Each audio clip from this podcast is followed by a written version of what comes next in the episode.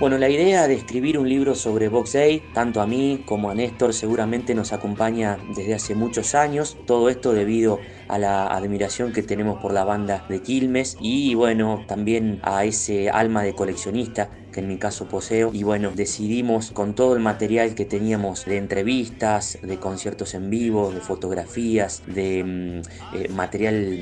bibliográfico y demás, darle forma a este libro que intenta contar la historia de esta banda, una de las más longevas del rock argentino, nacida en Quilmes, provincia de Buenos Aires, a finales de la década del 60 y el libro abarca hasta la actualidad, hasta lo que fue eh, fin del año pasado 2020 que al final de cuentas termino cada día, empiezo cada día,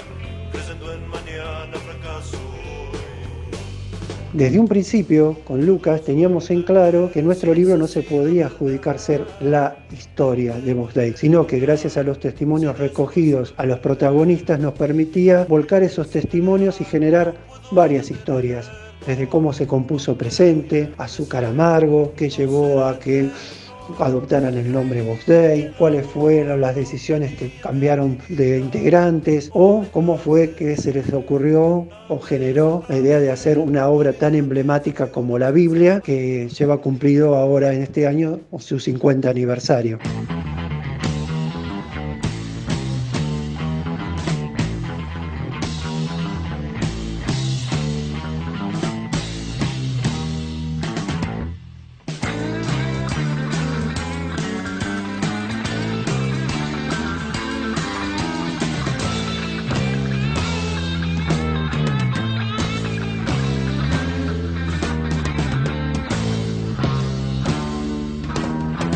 Una de las historias que volcamos en el libro y que en particular a mí me atrae involucra a sus dos principales compositores, a Willy Quiroga y a Ricardo Soule, con el tema Jeremías Pie de Plomo. Un tema que tiene su origen en la localidad de Villa Gesell, donde ellos estaban realizando una gira y donde Willy estaba tratando de armar la melodía del tema y Ricardo se le ocurre la letra donde cuenta muy graciosamente qué es lo que lo compone y que da origen al texto. Bueno, anécdotas que nos sorprendieron seguramente hay varias. Yo voy a elegir una que tiene que ver con una obra teatral protagonizada por Mirta Busnelli, la actriz Mirta Busnelli que también prestó su testimonio para este libro, donde Box Day, allá a comienzos de la década del 70, fue la banda encargada de, musicalizar esa obra teatral. Eso creo que es un dato bastante particular, como así también el dato de la banda de Styles, que fue la primera banda de barrio que tuvo Ricardo Soule, y bueno, luego de muchos intentos pudimos conseguir y rearmar esa historia a través de San Santos